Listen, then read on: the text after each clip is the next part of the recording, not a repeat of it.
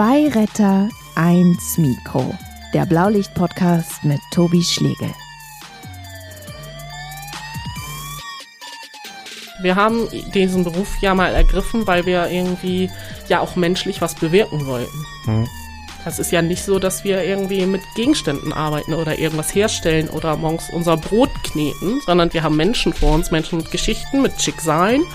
Und ähm, darauf muss man auch eingehen. Es ist einfach ein sozialer Beruf und das war nicht mehr möglich, ihn so auszuführen, wie ich, wie ich möchte, so dass ich abends beruhigt ins Bett gehen kann und sagen kann, ähm, ich habe für mich heute alles richtig gemacht. Zwei Retter, eins Mikro wird euch präsentiert von der Techniker Krankenkasse und dem FC St. Pauli, den zwei Partnern mit einer gemeinsamen Mission, die Welt ein bisschen besser zu machen. Wie? Das erfahrt ihr auf weltverbesserer.de. Willkommen zu Zwei Retter, eins Mikro. Nur RetterInnen kommen hier zu Wort, also vor allem Menschen aus dem Rettungsdienst und der Pflege. Wir hören unglaubliche Geschichten, traurige Geschichten, aber auch skurrile und amüsante Geschichten aus dem Blaulichtmilieu. Ihr dürft sie auch gerne weitererzählen. Gleichzeitig wollen wir aber mit diesem Podcast auch über politische Veränderungen diskutieren, also was muss sich ändern, damit die Arbeitsbedingungen endlich besser werden. Und es gibt einen großen Service für euch da draußen, denn immer in den letzten Minuten gibt's unsere große Erste-Hilfe-Schule. Erste Hilfe für alle sozusagen. Da werden wir euch, liebe HörerInnen da draußen, Erste Hilfe beibringen. Und heute habe ich jemanden da, den ich aus der Notaufnahme tatsächlich kenne. Gesundheits- und Krankenpflegerin Jenny, die jahrelang in der Notaufnahme gearbeitet hat, aber jetzt gekündigt hat. Über die Gründe müssen wir natürlich unbedingt sprechen. Hi Jenny erstmal. Hallo. Guten Tag. Guten Tag. Zuerst will ich aber auf eine Nachricht eingehen, die du mir geschrieben hast. Und zwar hast du mir geschrieben, ne, so Gänsefüßchen, ich hatte gerade den schlimmsten Schockraum in meiner Karriere. Was ist da bitte schön passiert? Ähm, ja, das war relativ zum Schluss jetzt, glaube ich, wo ich dir die Nachricht geschrieben habe. Das war einer meiner letzten Dienste in der Notaufnahme. Ich meine sogar mein letzter Schockraumdienst. Hm. Ähm, es war eigentlich eine sehr kuriose Schockraumanmeldung. Also wir haben ja immer ähm, das rote Telefon, was übrigens gar nicht rot ist. das ist auch von früher so übernommen. Ähm, klingelte und es, die Anmeldung lautete irgendwie, ja, Notarzt begleitet, Verdacht auf Apoplex, also Verdacht auf Schlaganfall. Ähm, aber der Patient soll nicht so stabil sein. Ähm, da klingelten schon mal uns so ein bisschen die Alarmglocken, weil äh, in Hamburg wird ein Apoplex ja normalerweise nicht per Notarzt begleitet, weil es da auf die Zeit drauf ankommt. Und wir uns dann wirklich ähm, gewundert haben, okay, warum kommt denn dieser Mensch, der angekündigt ist, als ähm, es gibt nicht so viele Informationen über ihn, jetzt mhm. per Notarzt zu uns. Dann hatte ich den Schockraum vorbereitet. Ähm, es war aber so ein Tag, äh, ja, wer schon mal in der Notaufnahme weiß, wie es manchmal da aussieht. Also sehr chaotisch. Es waren irgendwie drei Schockräume angekündigt. Ähm, die Patienten, die auf normalem Wege kamen, kamen auch ähm, ja, ad hoc alle zwei Minuten so rein. Mm, die Tür ging auf, dieser Schockraum wurde reingebracht. Der Notarzt drückte mir die Karte in die Hand und sagte, ich muss jetzt runter zur Reanimation. Wir wurden nochmal wieder alarmiert, ähm, aber der Patient ist nicht so gut. Und ich stand mit dieser Karte in der Hand und diesem Rettungsdienst und diesem Patienten, der in Anführungsstrichen nicht so gut ist. Mhm. Äh, ja, nun alleine erstmal bei uns vor dem Schockraum. Wir sind dann in den Schockraum gegangen. Meine Ärzte kamen gleich dazu. Ähm, und wir stellten fest, dass dieser Mensch äh, dermaßen unterkühlt war, ähm, dass man gar nicht feststellen konnte, ist es jetzt wirklich ein Schlaganfall? Was, was ist eigentlich so diese Gesamtsituation? Wir haben uns dann versucht, ein äh, Bild zu machen, was diesem Menschen überhaupt passiert ist, weil er halt auch zwar, ähm, also wir konnten ihn zwar kontaktieren, er hat schon gemerkt, also er war noch da, aber wir konnten nicht rausfinden, was ist jetzt eigentlich passiert. Der Rettungsdienst sagte uns dann, ja, wir haben ihn in der Küche gefunden und dann gleich eingepackt, weil ähm, er wohl vor einer Woche das letzte Mal ähm, im Normalzustand gesehen wurde. Da hatte er irgendwie mit seiner Tochter telefoniert und ähm, das war, die Tochter hatte dann einmal die Woche irgendwie angerufen, weil sie ihren Papa nicht mehr besucht hat, weil ja wegen Corona müssen wir natürlich alle, wollen wir unsere Angehörigen schützen, gehen dann nicht zu besuchen. Die hatten abgemacht, dass sie dann telefonieren und als er nicht ans Telefon gegangen ist, hat sie halt diesen Rettungsdienst alarmiert. So, ähm, wir haben den Patienten untersucht, festgestellt, Kerntemperatur war irgendwie 29 und ein bisschen, also wirklich schlimm. Ähm, er war so zentralisiert, dass wir kein Blut abnehmen konnten. Und ich war unten zugange und habe irgendwie versucht, ein bisschen ähm, ja eine Vene zu finden, wo ich irgendwie einen Tropfen Blut herkriege, damit wir wenigstens irgendeinen Anhaltspunkt haben, was jetzt los ist. Als mein Arzt dann oben sagte, weil er geguckt hat, ob er irgendwie im Hals Blut abnehmen kann, Zugang legen kann, sagte, oh mein Gott, Jenny, guck mal. Und ich sagte so, oh Gott, ähm, was hat er denn jetzt entdeckt da an diesem Hals? Und ich schaute hoch und sah nur, dass dieser ganze Hals offen ist. Also er war äh, komplett, da war eine riesengroße Wunde, mhm. ähm, die sich dann auch, als wir ihn auf die Seite ge gedreht haben, weiter über den Körper zog. Also die komplette Seite war offen, wundgelegen und dieser Hals, also man konnte wirklich, ja, ziemlich weit reingucken.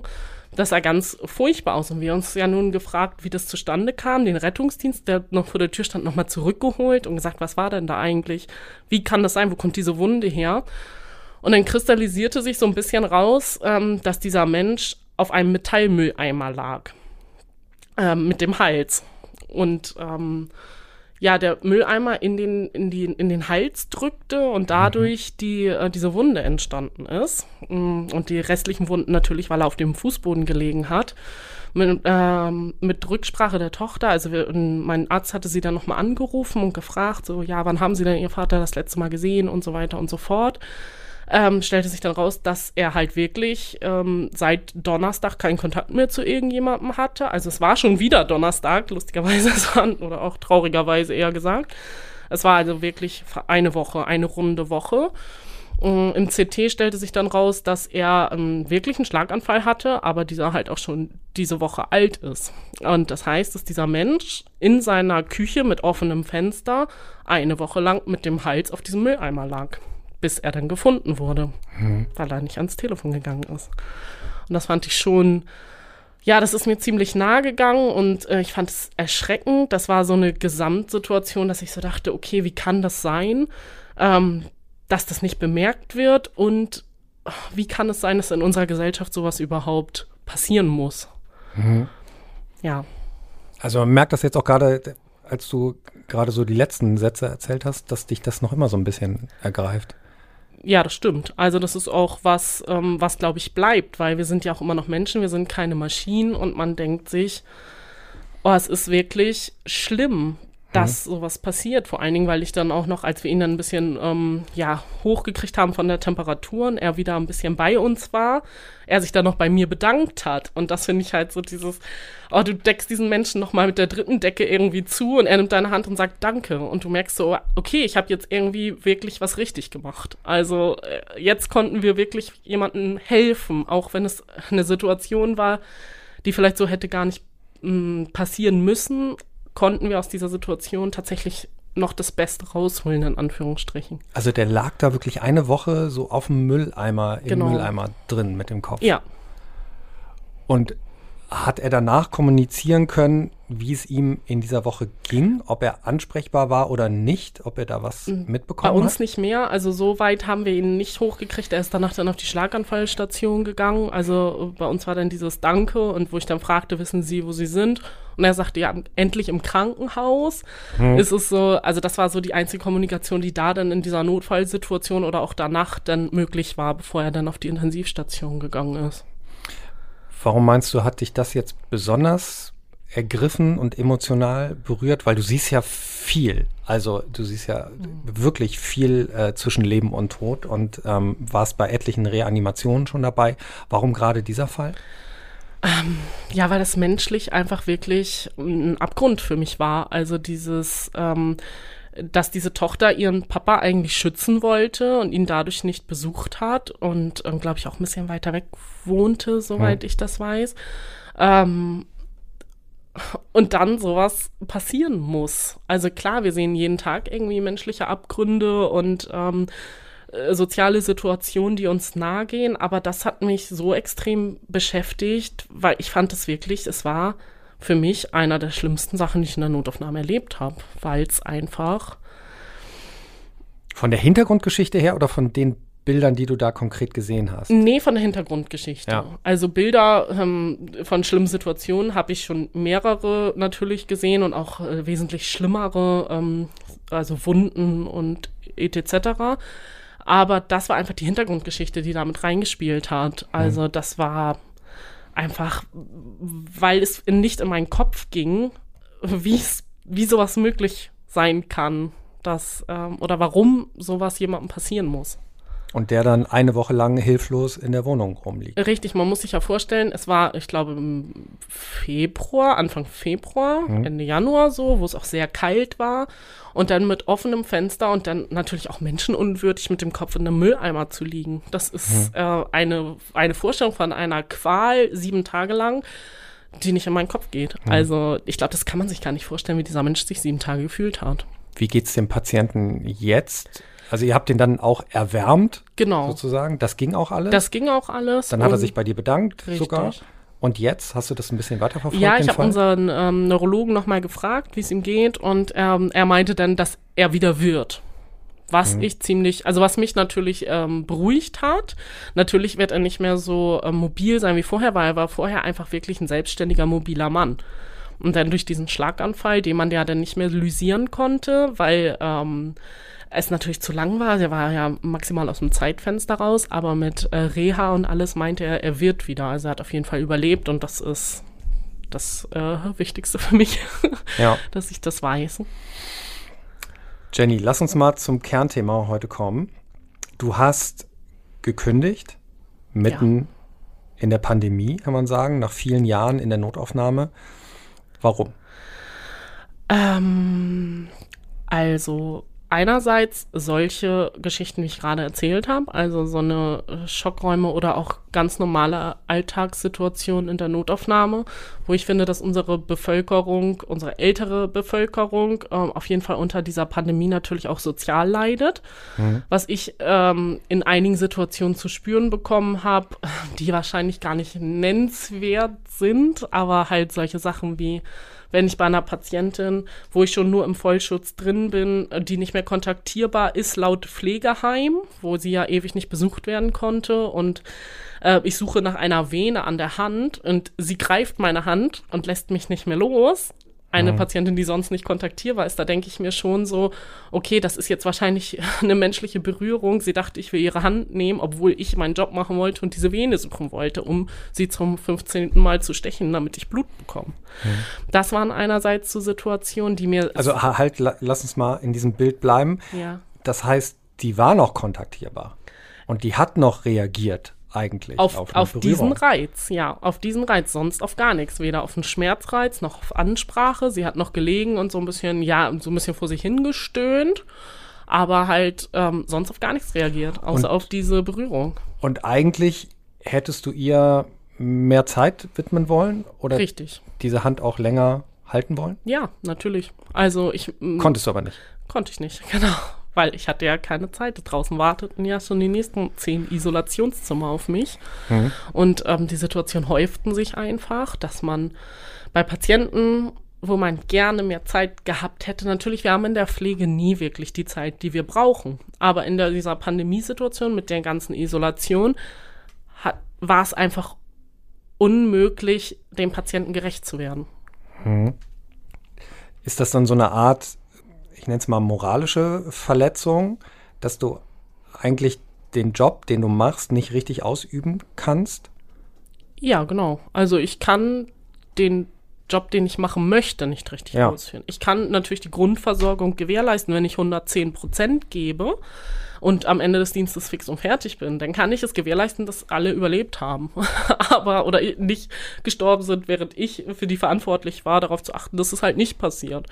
Ähm, das kann ich gewährleisten. Aber ich kann ähm, mein, ja, meine, meinen sozialen Faktor nicht mehr so ausleben, weswegen ich diesen Beruf irgendwann mal gelernt habe. Ja, weil wir du kannst haben, keine Empathie zeigen. Richtig, genau. wir haben diesen Beruf ja mal ergriffen, weil wir irgendwie ja auch menschlich was bewirken wollten. Hm.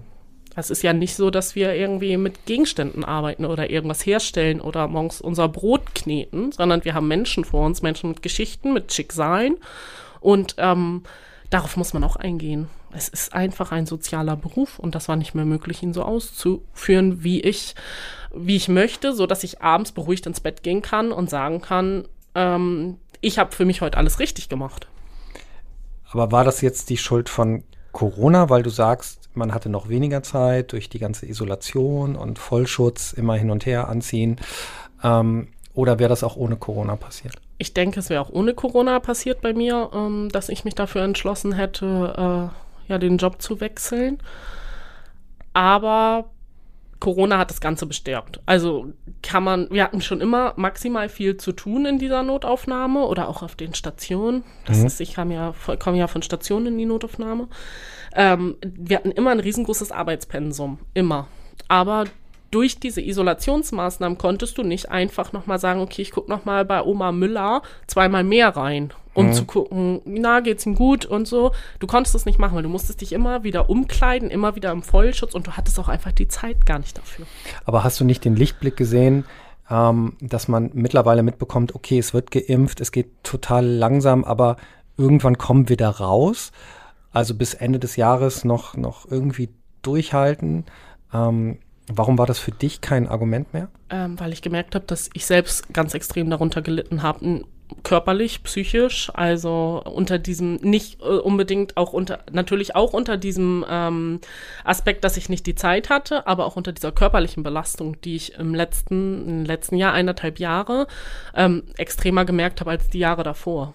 Einfach mhm. weil du willst überall zur gleichen Zeit sein. Und dann habe ich tatsächlich nach dem Dienst mit Herzrasen im Bett gelegen und ganz extreme Stresssymptome äh, bekommen und habe einfach gesagt, so, nee, jetzt ist so ein Punkt. Jetzt muss ich darauf achten, dass es mir gut geht. Und ich muss irgendwie mein, ähm, ja, mich wieder an erste Stelle stellen und nicht dieses Jahr, ich gebe 150 Prozent jeden Tag für diesen, diesen, diese Notaufnahme sorry. ähm, und das ist so schlimm. Und das waren dann, also das, was du da mit dir rumgeschleppt hast, das war dann eher psychisch belastend oder war es physisch belastend? Beides. Also ich glaube, beides ausgeglichen. Ich habe ähm, teilweise ja 15, 16 Kilometer im Dienst zurückgelegt. Mhm. Und äh, diese Belastung natürlich, du willst überall zur gleichen Zeit sein. Und es wird, du wirst immer angesprochen. Jenny, warum ist das noch nicht? Jenny, kannst du noch mal hier? Jenny, kannst du noch mal da? Jenny, der ist aber jetzt wirklich wichtig. So, ach so. Ja, es sind irgendwie, natürlich hast du nicht nur einen Patienten, der jetzt wichtig ist. Hm. Und ähm, das war einfach too much zum Schluss. Wie hat sich diese Belastung dann auch vielleicht auf dein Privatleben, auf Familienleben ausgelegt? Welches ausgewirkt? Privatleben? ja. Also, ähm, ja, das ist auch ein Argument, was äh, für mich äh, ganz viel gezählt hat. Ich habe also, ich war vier Jahre, ein Monat und 16 Tage übrigens genau in der Notaufnahme tätig. Und ich glaube, diese vier Jahre, ein Monat und 16 Tage hatte ich einfach gar kein Privatleben. Also es ist, ähm, ist natürlich so, du bist nach dem Dienst so fertig, da gehst du nicht nochmal weg. Das, mhm. Oder als es noch möglich war, ne, bist du nicht mehr so viel weggegangen. Oder jetzt auch in der Corona-Zeit hattest du nur die Arbeit, bist da jeden Tag hingegangen, bist noch eingesprungen, hast gemacht und getan und danach hast du einfach ja gar nichts mehr gemacht. Das ist also im Privatleben, da war nicht viel von her. Schon immer?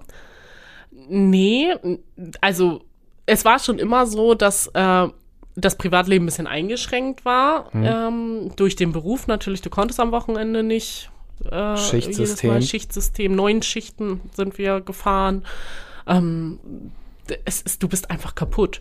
Wenn du irgendwie vier Schichten pro Woche hast, äh, ist dein Biorhythmus so am Ende, dass du, wenn du frei hast, schläfst du, damit du fit für die nächste Schicht bist. Es ist hm. einfach Fakt. Oder hängst wahrscheinlich nur rum zu Hause. Ja, ne? genau. Und hast auch keinen Bock mit Leuten zu Weil du auch einfach fix und fertig bist. Ich habe eine Freundin, die schon ewig auf Stationen arbeitet, auch auf der gleichen Station, da haben wir uns damals kennengelernt. Und die sagt mir, ja, manchmal sitze ich zu, eine Stunde, ein, zwei Stunden zu Hause und gucke einfach an meine Wand, weil ich so kaputt bin, dass sie nicht mal Kraft hat, einen Fernseher anzumachen. Also ich finde, das ist einfach, ja natürlich, wenn man sich das vorstellt, wir sitzen zu Hause und gucken gegen die Wand, hört sich das lustig an, aber es ist eigentlich wirklich traurig, wenn man drüber nachdenkt, dass man wirklich so kaputt ist nach einer Schicht, ähm, dass man es, dass man keine Kraft mehr für irgendwas hat. Hm. Wann war für, mit, für dich dann dieser Moment da, an dem du erkannt hast, jetzt geht's nicht mehr? das war auch nach einem ganz, äh, ja, so einem schlimmen Dienst für mich, der einfach mit äh, 180 Patienten und was weiß ich am Durchlauf, ähm, wo ich nicht wusste, wo ich zuerst hin soll und ich zu Hause nach dem Spätdienst lag und Herzrasen hatte, wirklich, oder das Gefühl von Herzrasen hatte. Als ich dann geguckt habe, hatte ich irgendwie einen Puls von 70, aber trotzdem hatte ich innerlich so eine, so eine extreme Anspannung, dass ich gesagt habe, nee, jetzt ändere ich was. Sonst, ich habe Schlafstörungen gekriegt. Das war einfach so ein Moment, wo ich gesagt habe, so, nee, das ist es nicht mehr wert. Hm. Ich würde gern nochmal zurück zu diesem Punkt, an dem wir eben waren, ähm, zu deinen Patienten. Du hast ja gesagt, du hast denen nicht komplett das geben können, was sie eigentlich verdient hätten. Ist es dann auch so, dass plötzlich der Patient zu einem Produkt wird? Also als Produkt sehen tun wir die Patienten nicht oder tue ich nicht persönlich. Es ist aber natürlich so, dass man ähm, ja natürlich ist das so ein bisschen Fließbandarbeit. Man kann es vergleichen. Man macht immer das Gleiche und ähm, man, ich, ich habe mir immer Mühe gegeben, den Menschen dahinter zu sehen und ich glaube, da spreche ich für meine Kollegen äh, in der Großzahl auch. Ähm, aber es ist natürlich so, dass ähm, ein Patient wird eine Nummer irgendwann. Hm. Und fühltest du dich von Patienten, aber auch von deinem Arbeitgeber wertgeschätzt in dem, was du da machst, was du da leistest Tag für Tag? Äh, Im Großen und Ganzen natürlich nicht, sonst wäre ich wahrscheinlich geblieben. Ja, aber ähm, wie hätte die aussehen können, so eine Art Wertschätzung? Also von Patienten finde ich Wertschätzung. Äh, du wirst halt permanent, wenn man bei uns mal auf dem Flur war, auch zu Nicht-Corona-Zeiten, da sieht man, da liegen die Leute wirklich teilweise in Zweierreihen und äh, du rennst wirklich von A nach B und hin und her und dann wirst du angesprochen mit, um mich kümmert sich keiner, warum nicht? Und dann denke ich mir so, Leute, wenn man die Augen aufmacht, sieht man doch, dass die Krankenschwester, der Krankenpfleger, Gesundheits- und Krankenpfleger, der da hinten läuft, wirklich nicht weiß, wo er zuerst anfangen soll. Also man sieht es den Leuten doch an. Wie kann es sein, dass man denn auch noch draufhaut auf diese Menschen und sagt so, äh, hier, hier, hallo, ich bin auch noch da, wann kümmert sich mal endlich einer um mich? Ähm, und das ist so, finde ich, das ist ein Punkt wertschätzungsmäßig von Patienten, der einfach fehlt. Hm. Also es ist nicht so, dass wir da irgendwie Kaffee trinkend stehen oder quatschen über den letzten Urlaub, sondern es ist einfach wirklich, wir rasen uns die Hacken wund und kriegen noch drauf. Und das ist wertschätzungstechnisch für mich eine Nullnummer, wenn ich das mal so sagen darf. Bist du da jetzt alleine mit deiner Entscheidung oder hast du auch Kolleginnen, ähm, die auch so weit sind oder die vielleicht auch schon gekündigt haben? Kriegst du das, kriegst du das ganz nah mit ja, gerade? Ja, also ja. ich bin nicht die Einzige und nicht die erste und nicht die letzte, die in dieser Notaufnahme oder in diesem Beruf im Allgemeinen, auch im Haus oder auch in, aus anderen Häusern gesagt hat, ähm, ich werde mir jetzt was anderes suchen, eine Alternative, hm. weil wir es nicht mehr stemmen können. Ja, und ich glaube, das hat diese Pandemie eben nochmal extrem beschleunigt. Ne? Da ist die Pandemie eben so eine große Gefahr, ja. dass, dass viele nach dieser Pandemie extrem ausgebrannt sind und einfach nicht mehr können. Genau. Also es gibt ja eine aktuelle Zahl, über 9000 Pflegekräfte allgemein haben schon während der Pandemie gekündigt. Überrascht dich so eine Zahl? Nein. Also definitiv nicht. Ich bin überrascht, dass sie nicht noch höher ist, weil ähm, es ist einfach nicht mehr zu schaffen. Also was anderes kann ich dazu einfach nicht sagen. Egal mit guten Worten und allem möglichen Wertschätzung und Corona-Bonus hin und her. Es ist menschlich nicht mehr vertretbar, in dieser Zeit zu arbeiten. Aber das ist ja ganz furchtbar, wenn ich sowas höre. Was muss ich denn dann deiner Meinung nach, wir haben schon über Wertschätzung gesprochen, aber was muss sich noch konkret ändern, damit, damit das nicht äh, sich noch mehr beschleunigt? Also ich glaube, und da spreche ich, glaube ich, auch für einige meiner Kollegen, wir unterhalten uns ja auch darüber, ähm, es ist halt der Personalmangel. Ich weiß, das wird an jeden Ecken und Enden er, er als Grund erwähnt, aber er ist es nun mal einfach. Wir ja, aber der hat ja auch eine, eine Ursache. Richtig. Wir brauchen einfach, dieser Job muss attraktiver werden. Wir brauchen Work-Life-Balance. Wir brauchen ähm, ja familienfreundliche Modelle. Das ist einfach Fakt. Sonst wird sich in unserem Gesundheitssystem und in der Pflege nichts ändern. Ja, und da sind wir eben beim Gesundheitssystem. Ähm, das funktioniert ja insofern mit vielen Fallpauschalen ne? und ähm, Krankenhäuser müssen Gewinne machen. Ist das der richtige Weg oder muss man da nicht komplett ähm, umdenken? Ja. Also ich glaube, es ist an der Zeit, dass Deutschland umdenkt, was sein Gesundheitssystem angeht. Sonst äh, sind wir verloren. Also ich weiß wirklich nicht, wie man die nächsten Jahre sonst stemmen will. Hast du eine Botschaft an ähm, Politiker, die dafür mitverantwortlich sind oder die ähm, die Macht haben, etwas ändern zu können? Also ich frage mich immer, ob ähm, die Politiker, wenn sie selber krank sind oder ihre Angehörigen krank sind, ob sie das auch möchten, dass die äh, gepflegt werden von Personen, die ausgebrannt sind, die ähm, selbst am Ende sind oder die gar nicht mehr vorhanden sind.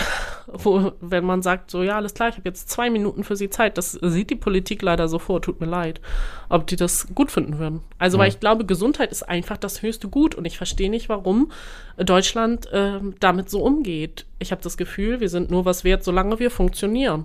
Und wenn du krank wirst oder alt, dann, ähm, ja, dann geht es schon irgendwie, aber du tust ja nichts mehr für die Gesellschaft, also braucht man sich um dich auch nicht mehr richtig kümmern.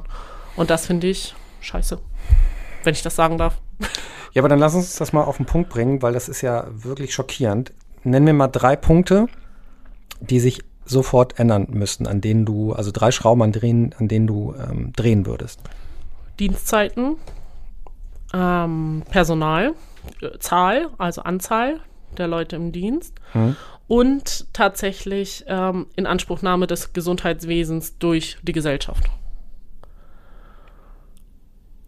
Das heißt? Das heißt für mich, dass äh, Patienten die zum Hausarzt gehen mit ihren, äh, mit ihren Beschwerden, auch wirklich behandelt werden. Das wird nicht gesagt, gehen Sie mal in die Notaufnahme. Rufen Sie mal einen Rettungsdienst, machen Sie mal dies, machen Sie mal das. Die machen das schon. Weil das mhm. kommt so häufig vor. Ich finde, da müsste es eine klare Teilung geben. Was ist wirklich Notfall und was kann ein Hausarzt machen? Mhm. Und das ist tatsächlich auch, ähm, ich meine, wie oft erleben wir das, dass ein Rettungsdienst gerufen wird? Meine Lieblingsstory für Fußpilz. Das sind so Sachen, dass man denkt, so, oh, das müsste eigentlich strafbar sein, finde hm. ich. Also in meinen Augen.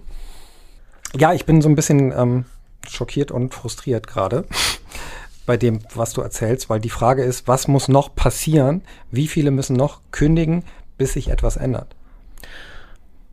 Also ich glaube, dass unsere Vorgesetzten und Politiker immer denken, irgendwie wird es schon funktionieren. Also das ist das, glaube ich, was gesehen wird. Irgendwie machen die das schon.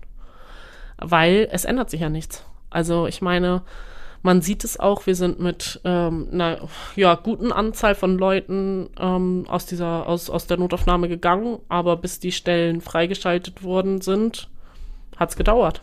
Es ja, aber was muss dann noch passieren? Also wie viele Menschen müssen dann noch unterversorgt sein oder eventuell dann auch sterben, weil sie nicht rechtzeitig behandelt werden konnten? Wahrscheinlich noch einige. Ich probiere mal einen anderen Ansatz noch. Ähm, wenn du jetzt in einer Zeitmaschine zurückreisen könntest, würdest du mit all dem, was du jetzt weißt, du triffst auf dein jüngeres Ich, ne? Würdest du dein jüngeres Ich davon abhalten, in der Notaufnahme zu arbeiten? Ich glaube, ich würde mein jüngeres Ich davon abhalten, überhaupt in die Krankenpflege zu gehen. Weil, äh, nicht weil ich es nicht äh, will oder weil ich es nicht lieben würde, äh, was ich tue. Ich liebe meinen Job wirklich. Ähm, aber ich würde diesen Beruf nicht mehr ergreifen, einfach wegen der Grundvoraussetzung. Also kannst du auch jüngeren Mädels das nicht empfehlen, in die Pflege zu gehen? Im Moment definitiv nicht. Wohin geht jetzt dein Weg? Ja, ich werde Justizvollzugskrankenschwester. Und da lächelt sie endlich wieder. Justizvollzugskrankenschwester. Genau. Warum? Ähm, es ist tatsächlich, wenn ich ehrlich sein darf, nicht mehr ähm, direkte Pflege. Also es ist nicht mehr ad hoc, dass du äh, irgendwie 50 Patienten hast, die du jetzt versorgen musst. Und zwar schnell, schnell, schnell. Mhm ähm, sondern es ist einfach wirklich ein bisschen, natürlich nochmal eine Herausforderung, ein ganz anderes Patientenklientel, soziale Faktoren, ähm, psychologische Faktoren spielen da eine ganz große Rolle, was mich sehr interessiert. Ähm, aber es ist auch im Allgemeinen ein bisschen vom Ablauf geplanter und das ist das, was ich gerade für mein Leben brauche. Also du bist noch immer Krankenpflegerin. Ich bin noch immer Krankenpflegerin, nur auf einem anderen Gebiet jetzt. Und du erhoffst dir davon dann auch nicht ganz so viel Belastung tagtäglich? Ähm, ich glaube, es ist andere Belastung, aber ich erhoffe mir, äh, dass ich damit besser klarkomme. Also natürlich ist es körperlich nicht mehr so fordernd wie äh, eine Arbeit in der Notaufnahme. Mhm. Ich probiere jetzt irgendwie noch den Dreh zu kriegen, dass, dass dieser Job ähm, mit all diesen Arbeitsbedingungen, dass der natürlich extrem herausfordernd ist, schwierig und für viele nicht auszuhalten momentan. Ähm, das glaube ich dir. Ich glaube aber, dass er trotzdem noch im Kern seinen Reiz hat, oder? Auf jeden Fall. Also es ist ein super Beruf. Auch die Arbeit in der Notaufnahme habe ich geliebt und ähm, die Notaufnahme hat mich geformt, hat mich zu dem gemacht, was ich jetzt bin. Würde ich auch nicht rückgängig machen. Ähm, mhm. Aber unter den Bedingungen jetzt im Moment ist es kein Job, den ich empfehlen würde. Trotzdem ist es ein Job, wenn das Herz dafür schlägt, den man gerne macht. Mhm. Also und den ich auch gerne mache und den ich auch empfehlen würde. Der Job an sich, aber nicht die Bedingungen. Was meinst du, wie Kolleginnen, die schon länger dabei sind, wie die das schaffen, wie die so lange durchhalten? Ähm, ich habe eine Kollegin, die ich mal gefragt habe und meinte so, wie kannst du in dieser Zeit überhaupt noch so gute Laune haben. Sie hat wirklich eine ältere Kollegin, die irgendwie, ich meine, 30 Jahre Notaufnahme. Geht sie nächstes Jahr eine Rente? So in dem Dreh. Ja. Auf jeden Fall hat sie, äh, meinte ich so, wie kann es sein? Ich habe sie nicht einmal schlecht gelaunt in dieser Pandemiezeit erlebt. Wie machst du das? Und sie hat halt gesagt, so, ja, gut, sie hat viel erlebt in ihrem privaten Leben und dadurch ähm, hat sie gemerkt, wenn man immer lächelt und immer gute Laune hat, dann äh, funktioniert alles ein bisschen einfacher.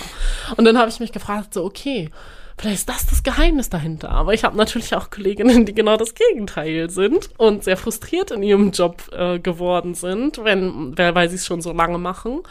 Und ähm, ich äh, weiß nicht, wie man es so lange durchhält, ohne irgendwann grantig zu werden. Hm. Also das sind wirklich nicht viele, glaube ich. Hm. Ich will noch mal eintauchen in das Leben in der Notaufnahme. Was war denn jetzt unabhängig von dem Fall, den wir da zu Anfang gehört haben, ein Erlebnis, das du nie mehr vergessen wirst? Mm, also ich hatte äh, relativ in der Mitte meiner Notaufnahmezeit eine Situation, die ich nie wieder vergessen werde. Und zwar ähm, hatte ich ein Herz in der Hand das ist auch eine Geschichte, die ich eigentlich fast immer erzähle, wenn man mich fragt, so, was ist denn eigentlich das Schlimmste oder das Heftigste, was du je erlebt hast? Das ist ja so eine Standardfrage, was man Notaufnahmepersonal, Rettungsdienst immer fragt. Mhm. Ähm, das war eine Mutter, die von ihrem Ehemann angestochen wurde, erstochen wurde äh, in der Herzgegend ähm, und im Kinderzimmer schon reanimiert wurde, dann zu uns kam und wirklich ähm, der Rettungsdienst die Finger in diesen Stichverletzungen hatte und meinte, wenn wir die jetzt hier rausziehen, dann ist wirklich was los. So, oh Gott. Und das ähm, ging dann so weit, dass wir wirklich reanimiert haben und das Blut spritzte in alle Richtungen und ähm, der Thoraxchirurg hatte irgendwann den Thorax aufgemacht und hat meine Hand genommen, da reingesteckt und gesagt, du musst jetzt drücken. Und ich hatte dieses Herz in der Hand und dachte so, oh Gott, ich falle hier gleich in Ohnmacht. Und hinter mir stand unser Anästhesist und meinte immer nur so, du machst das super, du machst das toll, drück einfach weiter, du machst das echt toll. Und ich dachte nur so, oh mein Gott, das war wirklich Emergency Room und das werde ich einfach nicht vergessen. Natürlich auch mit dieser Hintergrundgeschichte. Ähm, eine Mutter von zwei Kindern wird von ihrem Ehemann erstochen mal. Mhm. Also das, aber ähm, diese Situation war einfach für mich sehr krass, weil ich morgens, das war im Nachtdienst und ich morgens nach Hause gefahren bin und gedacht habe, so Alter, alle fahren jetzt in ihr Büro oder zum Bäcker und was weiß ich. Und ich äh, hatte halt nach ein Herz in der Hand und gehe jetzt nach Hause und lege mich ins Bett. Also das ist hm. eine Sache, die ich wahrscheinlich immer mitnehmen werde. Und jetzt einen besonderen Patienten, eine besondere Patientin, die du nicht mehr aus dem Kopf kriegen lässt? Auch eine Situation, eine Reanimationssituation. Ähm, 55-jähriger Patient, der ähm, beim Arbeiten in einem Silo kollabiert ist, gefunden wurde von seinem, äh, seinem Mitarbeiter, Personal, äh, Kumpel da. Die Bergung aus dem Silo war für den Rettungsdienst schon ganz extrem. Er kam bei uns schon an, da konnte man nicht mehr viel machen. Und ähm, als er dann für tot erklärt wurde und ich ihm die äh, Arbeitshose ausgezogen habe, hatte er in seiner Tasche der Arbeitshose ähm, zwei Mini-Snickers und ein Bild von seiner Tochter. Und ich habe dieses, ich habe das so in der Hand gehabt und dachte so, oh Gott, er wollte nicht sterben, er wollte eigentlich in der Pause einen Snickers essen. Und das war für mich in dem Moment eine emotionale Situation, dass ich wirklich mit diesem Bild und diesem Snickers in der Hand angefangen habe zu heulen. Das eher einzige Mal übrigens in der Notaufnahme, dass ich aufgrund einer Patientensituation geweint habe. Und ähm, mein Arbeitskollege reinkam und sagt, was hast du denn jetzt? Und ich so, er wollte sein Snickers essen. Ich fand es ganz furchtbar. Also diesen Menschen werde ich einfach nie vergessen. Du hast das Snickers aber nicht gegessen, ne? natürlich nicht. Das wäre ja wohl äh, moralisch sehr verwerflich gewesen. Sehr gut. Test bestanden. Und um diesen Dreh noch zu kriegen, dass wir auch mal über positive Dinge reden, ähm, was war denn jetzt rückblickend das Beste, was du in der Notaufnahme erlebt hast? Ähm, auch in der Situation, die ich eben erzählt hatte, die erste Situation mit dieser Reanimation mit dem Herz um der Hand, danach der Zusammenhalt in Mhm. dieser, ähm, in, in unserem Betrieb, äh, das familiäre, unser Team einfach unbeschreiblich. Also wir sind eine große Familie und es war auch wirklich so, dass äh, die leitende Anästhesistin mich bis äh, zu meinem letzten Tag jedes Mal, wenn sie mich gesehen hat, gefragt hat, geht's dir gut? Also wir haben jedes Mal nochmal wieder über diese Situation geredet und es wurde nicht einfach abgetürft, also so abgetan, dass man so gesagt hat, so, jo, alles klar, das gehört halt dazu, da kommt sie schon mit klar. Also jedes Mal haben diese Situation eine Verbundenheit geschaffen, auch zwischen Ebenen, die sonst nicht so viel miteinander zu tun haben. Und das ähm, werde ich auf jeden Fall im Herzen mitnehmen, die, die, das, dieser Zusammenhalt in, aus der Notaufnahme. Wie war der letzte Tag? Ähm, ich bin mit Nachtdienst rausgegangen, weil ich äh, nicht alle sehen konnte, wollte, also weil ich einfach sehr emotional bin und ähm, eine große Verabschiedung für mich schlimm gewesen wäre. Ähm, es war für mich befreiend rauszugehen Ja. nach dem Nachtdienst. Natürlich ein weinendes Auge, weil ich den letzten Nachtdienst auch mit ähm, meinen engsten Leuten aus der Notaufnahme mir geplant hatte. Ein wirklich weinendes Auge? Nee, Nee. Überraschenderweise nein. Ich habe einmal ein Tränchen verdrückt, als ich habe ein Fotobuch geschenkt bekommen, auf das ich sehr stolz bin von ähm, äh, meiner lieben Freundin, die die Fotos aus der Notaufnahme, die so in diesen Jahren entstanden sind, zusammengefügt hat und sehr emotional auch geschrieben hat und ähm, wo ich nochmal bestärkt wurde, dass ich das auch richtig gemacht habe, weil sie gesagt hat, so viele Dienste waren einfach nur gut, weil wir in den Situationen auch lachen konnten. Also das hat sie da auch reingeschrieben und das hat mich nochmal so bestärkt, dass ich gedacht habe, so nee, wir haben hier auch was richtig gemacht. Also es war, wir wären wahrscheinlich schon sehr viel früher zusammengebrochen, hätten wir uns nicht gehabt. Und das war einfach ähm, eine schöne Situation für mich. Natürlich ein Tränchen verdrückt aufgrund ähm, ja Emotionalität, aber eher freudig. Jenny, erstmal vielen Dank, dass du so offen warst Ja, bis hierhin. gerne. Wir kommen jetzt zu meinem Herzensthema. Der ersten Hilfe. Wir wollen euch da draußen ja was beibringen. Und ich würde mal sagen, los geht's. Willkommen in unserer kleinen ersten Hilfeschule. Erste Hilfe für alle. Erste Hilfe für alle wird Ihnen präsentiert von der Björn Steiger Stiftung. Heute wollen wir über den Krampfanfall sprechen. Ein herausforderndes Notfallbild. Jenny, ich frage dich jetzt einfach mal ab. Ähm, das musst du wissen als, als Krankenpflegerin. Man sagt übrigens nicht mehr äh, Krankenschwester, ne? Richtig. Ja? schon länger nicht mehr. Gesundheits- und Krankenpfleger ist das ähm, Staatsexamen, was wir haben. Also ich und die davor, glaube ich, auch alle schon. Ich weiß gar nicht, wie lange man Ja. das schon nicht mehr sagt, aber genau. Ist dir das auch wichtig oder äh, kannst du drüber hinwegsehen, wenn Ich- Patienten dich so nennen? ich sehe darüber hinweg, weil wir werden oft gefragt, ach, Gesundheits- und Krankenpflegerin, das ist doch die Assistenz von der Krankenschwester, oder? Ja, genau, deswegen bin ich hier. Also das ist, ähm, ich glaube, man kriegt diese Krankenschwester nicht mehr aus den Köpfen raus. Und ich sage Ja. auch selber noch, wenn ich gefragt werde, was machst du denn beruflich? Ja, ja, ich bin Krankenschwester. Aber ich habe auch einfach keine Lust, das zu erklären, was vielleicht auch falsch ist, weil wir so diesen, diesen Titel nie durchkriegen.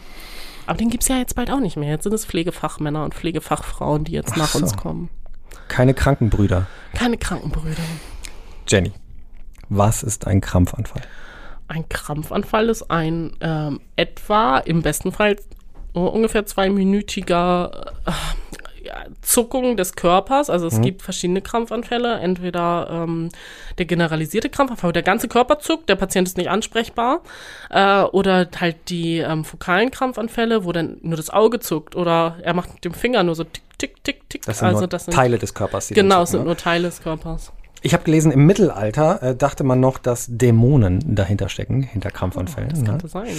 Das Mittlerweile hat man dann doch rausgefunden, äh, es geht um eine Störung im Gehirn. Und da gehen wir jetzt mal drauf ein. Gründe für einen Krampfanfall. Was könnte das sein? Schieß mal raus. Ich Epilepsie, der, ähm, der, ich glaube, ist der häufigste Grund. Unterzuckerung, etwas, was man oft äh, ver vernachlässigt, finde ich, wenn es dazu kommt. Äh, Fieber, Ist gerade bei Kindern, ne, so Fieberkrämpfe, wenn das Fieber Genau. ganz hoch geht. Schlaganfall, Schlaganfall, so Sauerstoffunterversorgung des Gehirns, ne?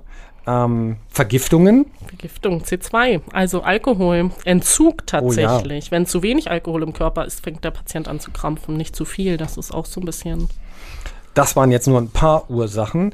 Und wir müssen jetzt noch zu dem Punkt kommen, warum dieser Krampfanfall eigentlich so gefährlich ist. Weil der Patient in der Zeit, ähm, wo er krampft, nicht richtig mit Sauerstoff versorgt wird. Die Atmung ist gestört und ähm, das ist natürlich schlecht für den Körper. Ja, teilweise setzt die komplett aus. Und wir haben ja eben schon gesagt, es gibt Krämpfe, die hören nach ein, zwei Minuten auf. Das ist in Ordnung. Automatisch hören die plötzlich auf. Andere dauern aber viel, viel länger. Und wenn natürlich so lange keine Atmung stattfindet, ist das absolut schädigend fürs Gehirn, weil Hirnnerven sterben natürlich schon nach ein, zwei Minuten ab. Und da müssen dann die Profis kommen und die richtigen Medikamente geben, um diesen Krampf zu durchbrechen. Also wir geben dann im Rettungsdienst Benzodiazepine, Midazolam oder eben auch Diazepam. Und dann muss der Patient natürlich neurologisch untersucht werden. Äh, Wir haben ja eben ein paar Ursachen genannt, aber man muss natürlich rausfinden, was ist die konkrete Ursache für den Krampf. Das muss man erforschen. Und äh, Leute, ihr da draußen, das Wichtigste, was ihr schon mal machen könnt, ist bei einem Krampfanfall die 112 rufen. Also es ist ein Notfallbild. Ja. Punkt. Die Profis müssen kommen. Und ihr könnt auch was machen, und da kommen wir jetzt mal hin. Ähm, gefährlich ist nämlich auch dieses unkontrollierte Zucken an sich. Also es besteht äh, durchaus die Gefahr, dass sich der Patient beim Zucken verletzt und beispielsweise sich den Kopf bösartig verletzt und stößt. Und da kommt ihr eben ins Spiel. Also kniet euch am besten hinter den Kopf des Patienten und haltet den Kopf leicht mit euren Händen fest. Also leicht fixieren, federt eben diese heftigen Bewegungen ab und sorgt dafür, dass der wertvolle Kopf nirgendwo dran stößt. Also am besten so, ähm, Jenny, alle Möbel weg, alles wegräumen, Hindernisse zur Seite räumen und den Kopf in eure Hände nehmen. Das ist wirklich wichtig. Das ist wirklich entscheidend, dass ihr das macht. Wir wollen nicht noch ein Schädelhirntrauma obendrauf haben und nicht erschrecken. Das müssen wir, glaube ich, auch mal erwähnen. Nach dieser Phase des heftigen Zuckens, was gibt's dann?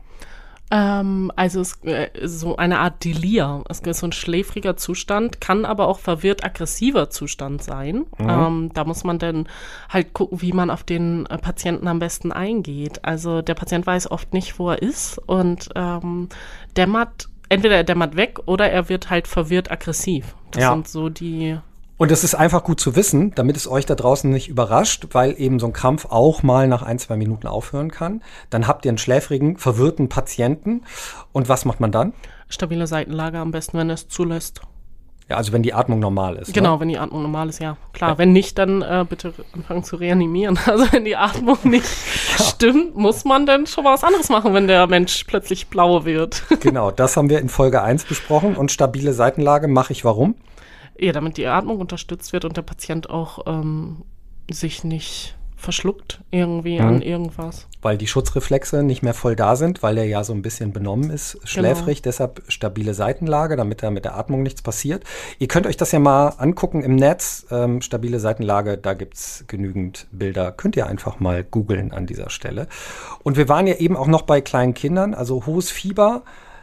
Sollte man da am besten mit äh, Fieberzäpfchen senken. Das verhindert dann eben auch die Krämpfe. Ne? Ich habe übrigens noch was tatsächlich für die erste Hilfe beim Krampfanfall, Ja, was auch noch aus dem Mittelalter kommt und das ist der Beißschutz. Das soll man nicht tun. Viele haben bei ep- epileptischen Anfällen einen Beißschutz, also irgendwas zwischen die Zähne gemacht. Das äh, soll man tatsächlich nicht mehr machen, weil die Gefahr, dass in dem Moment, wo ich dem Patienten irgendwas in den Mund stecke, er mir den Finger abbeißt, in diesem Krampf ganz extrem ist. Deswegen macht man das nicht mehr. Gut, dass wir das noch gesagt haben. Hast du noch irgendwas zu ergänzen? Das war's, Ah, ne? Nee, das war's. Also mir fällt jetzt auch nichts mehr ein. Das war auf jeden Fall unsere kleine Erste-Hilfe-Schule. Und ähm, Jenny, das war auch unser Podcast. Ja. Ich danke dir Sehr für gerne. deine Offenheit. Vielen Dank, dass du das erzählt hast. Und ähm, alles Gute dir, vor allen Dingen ähm, mit deinem neuen Job. Ne? Ja, vielen Dank. Ich hoffe, dass du da Erfüllung findest und äh, die Arbeitsbedingungen leicht variieren zu den Arbeitsbedingungen in der Notaufnahme. Also du musst berichten und bist natürlich deshalb nochmal herzlich eingeladen. Ja, da werden wir mal schauen. Das kriegen wir bestimmt hin. Okay. Und ihr da draußen, wir hören uns wieder in äh, 14 Tagen mit einer neuen Folge, zwei Retter, eins Mikro. Wie immer gilt, schreit es raus in die Welt, wenn es euch gefallen hat. Gebt mir da sehr, sehr gerne Rückmeldung, da freue ich mich. Bitte gesund bleiben und tschüss. Tschüss, Jenny. Tschüss. Dieser Podcast ist eine Produktion der Björn Steiger Stiftung und der Gute-Leute Fabrik. In Kooperation mit der Techniker Krankenkasse sowie dem FC St. Pauli. Mit freundlicher Unterstützung der Hamburger Morgenpost.